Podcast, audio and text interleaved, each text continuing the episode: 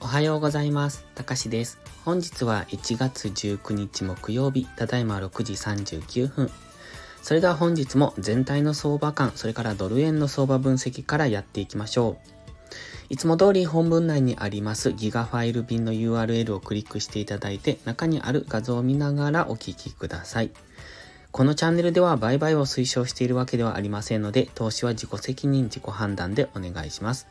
また、ここでの話はあくまで個人の感想であり、売買のおすすめではありません。本日ご用意した画像がドルインデックスの日足4時間足、そしてドル円の日足4時間足、1時間足となっております。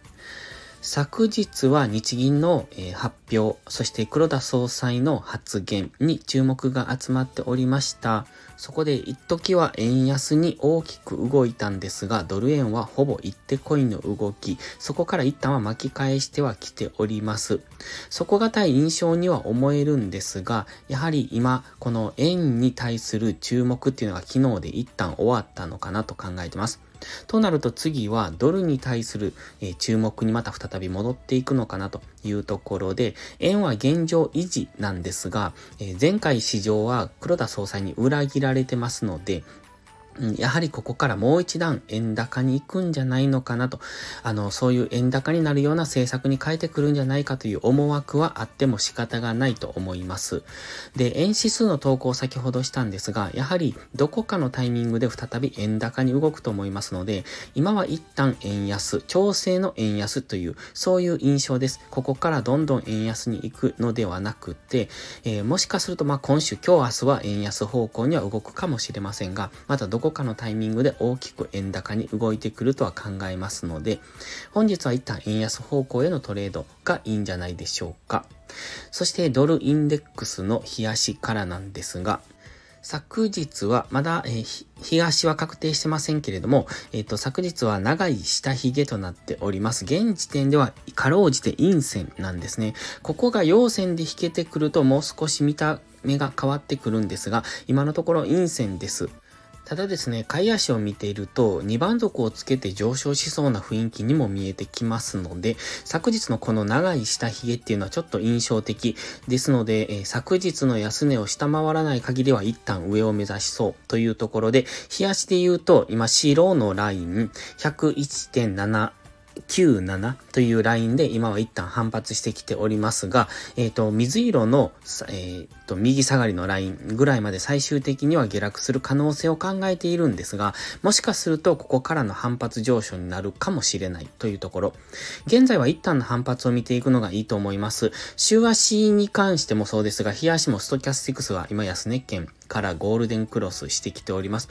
ので、えっ、ー、と、ここから一旦の上昇。で、どこまで上昇するかですが、黄色のゾーン付近まで、そこが過去のもみ合いゾーンになってますので、ここからはしばらく、えー、ドル高方向に動いていく可能性を考えたいですね。ただしまだもう一段下げる、あのー下げ幅っていうのはありますので、えここからどんどん上がるかもしれませんけれども、えっ、と、一旦もう一度、あの、下値を模索してからの上昇になる可能性も考えておきたいです。現在は、一旦の過去の、え、サポートラインですので、乱高下がしやすいところ、ここからの反発するかもしれないということと、もう一段下げていくかもしれないというところの大きな、えーと、トレンド転換ポイントに来てます。これは週足単位でもそうですし、月足単位でもそうなってきますので、ここからはドル高に動いたり、ドル安に動いたりっていうのは分かりにくいところになってきますので、多分数ヶ月単位、もしくはもっと長い単位で、えー、ここでの揉み合いになってくる可能性が高いですので、あまりこう、一方向にドル高に行くとかドル安に行くって決めつけない方がいいと思います。つまり、えっ、ー、と、ドルストレートに関してもそんな感じですね。今までかなり強い勢いでドル安方向に進んできましたけれども、今からは一旦ドル高の方向にまた動いて、またドル安の方向に動いてっていうのを大きく週足単位で動いてくる可能性が高いところに来てますので、えどんどんドル安に行くとかドル高に行くじゃなくて、うん、ドルストレートに関してはレンジの想定ですね、そうなりますと。ただ比較的大きな値幅でのレンジになってくると思いますので、そういう想定でいるのがいいと思います。そして、ドル円に関しては、やはりまだもう一段円高に進みそうですので、もう一段の深掘りをしそうな、そんな印象を持ってます。で、クロス円は、あの、ドル円に今、うんと、相関して動いてますので、そう考えるとクロス円ももう一段安っていうところを今は見てますが、えっ、ー、と、今週に関しては一旦もうちょっと円安方向に動きそうですので、ドル円は一旦の上昇。そしてクロス円も今のところ底堅い動きをしているので、一旦の上昇を考えます。で、次はドルインデックス4時間足です。4時間足を見ると、一旦昨日は GMMA に突き刺さってそこから一度大きく下落。そして直近の安値を下抜けて下髭での今返されてきている状況です。で、ここからもう一段下げる可能性もあるんですが、その昨日長い下髭をつけた後の大きめの陽線っていうのもありますので、一旦上昇するんじゃないかと見ております。4時間足の画像にも黄色のゾーンが見えていると思いますが、それが過去のもみ合いゾーンの、えー、下限付近になります。だいたいざっくりとですけどね、その辺付近までの上昇を考えておきたい。で、GMMA の今青帯に昨日は一旦突き刺さってそこからの下落、そしてまた、えー、安値は更新しましたが、えっ、ー、と、チャートの実態だけを見ているとレンジになっている。ということは、GMMA に接触したけれども下げきれなかった。そしてストキャスティクスはまたゴールデンクロスしてきておりますので、今日は、GMMA を上抜けるような動きをするんじゃないのかなと。もしくはこの辺付近、現在地付近で GMMA に張り付いて、え下げはするけれどもあまり下げられずに、あの、上値を試すような展開になるんじゃないのかなと考えておりますので、えー、本日は昨日の高値安値付近でのあの動きになるのかなと。そう考えるとドルストレートも同じように昨日の高値安値付近でのレンジになる想定、もしくは、うん、ドルインデックスがここからから GMMA を上抜けるような動きをするのであれば、ドルストレートはもう一段安を試す展開になるのかなと思ってます。ただ結構昨日値動き激しく動いてますので、本日は調整の動きになる可能性もあるので、どちらか一方に動くというよりは、上がったり下がったりという、そういう、あの、小さい値幅で動く可能性も考えておきたいですね。では次はドル円の冷やしです。ドル円冷やし長い上髭の陽線になってます。ただ、え実体部分が小さいのでそこは気になるところですけれども、一旦昨日は上を攻めて、ストキャスティクスもゴールデンクロスしてきてますので、本日も一度昨日の高値ぐらいを目指して上昇するんじゃないのかなとは考えてます。ただそこを、あの、上抜けてどんどんいけるのかっていうと、そういう印象ではありませんので、一旦は昨日の高値ぐらいを、えっ、ー、と、目指して上昇するかもというところですね。え GMMA の青帯が下向きになってますので、昨日もその GMMA が意識されての下落となってます。で、ここで上抜いてこれるかどうかっていうところですが、やはり円指数を見てるともう一段の円高になりそうですので、ここからどんどんドル円が上昇できるのかというと、そんな印象は今のところは持ってません。ただ、円指数の上昇よりも次、ドルインデックスの上昇の方が強い場合は、もちろんドル円っていうのは上昇していきますので、そこがわかりにくいところころですが、現在のドル円を見てると底堅い動きには見えます。で、ストキャスティクスが一旦の緑丸のところですね、過去のデッドクロスのところぐらいまではドル円は上昇傾向に動くんじゃないかと考えられます。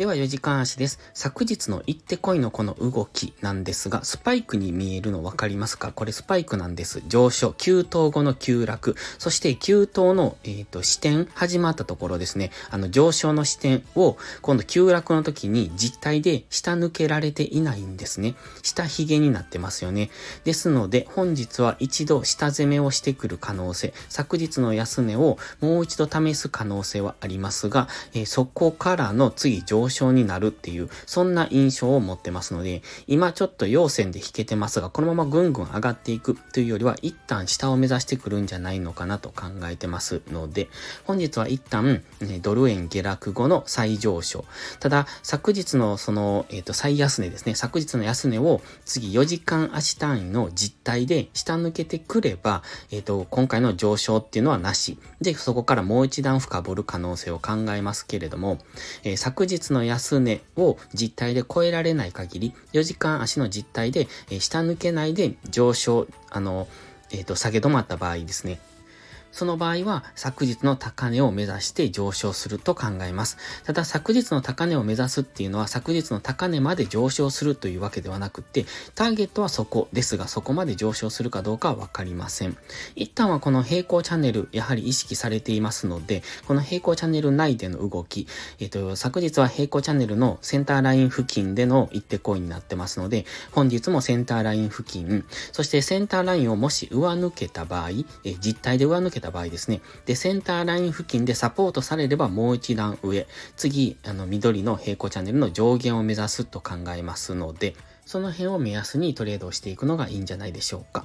そして最後に1時間足です。1時間足フィボナッチリトレースメントを引いてます。紫の点線から直近の最安値に引いたもの、そしてそれの78.6%付近まで昨日は上昇しましたが、そこからの下落になってます。1時間足で見るとスパイクがよくわかりますよね。実体で下抜けできてないですよね。あの、昨日の始まったところですね、そこが上昇の視点付近になるんですが、そこを結局実体では下抜けられずに下髭で返されてますので、えっと、スパイクの失敗ですね。ですので、本日はもう一度下を目指すけれども、再上昇してくるという、そういう印象。一時間足のストキャスティクスは今、高値圏に差し掛かってます。で、昨日の大きな行って来いの、うんと、下落時ですね、ストキャスティクス見ていただくと、高値圏からのデッドクロスになってますので、本日、ストキャスティクスもうちょっと上昇してきたところは昨日と同じ動きをすると思いますので、そこからの一旦下落後の次の、えーと、下げ止まったところを狙っていくのがいいいいと思います。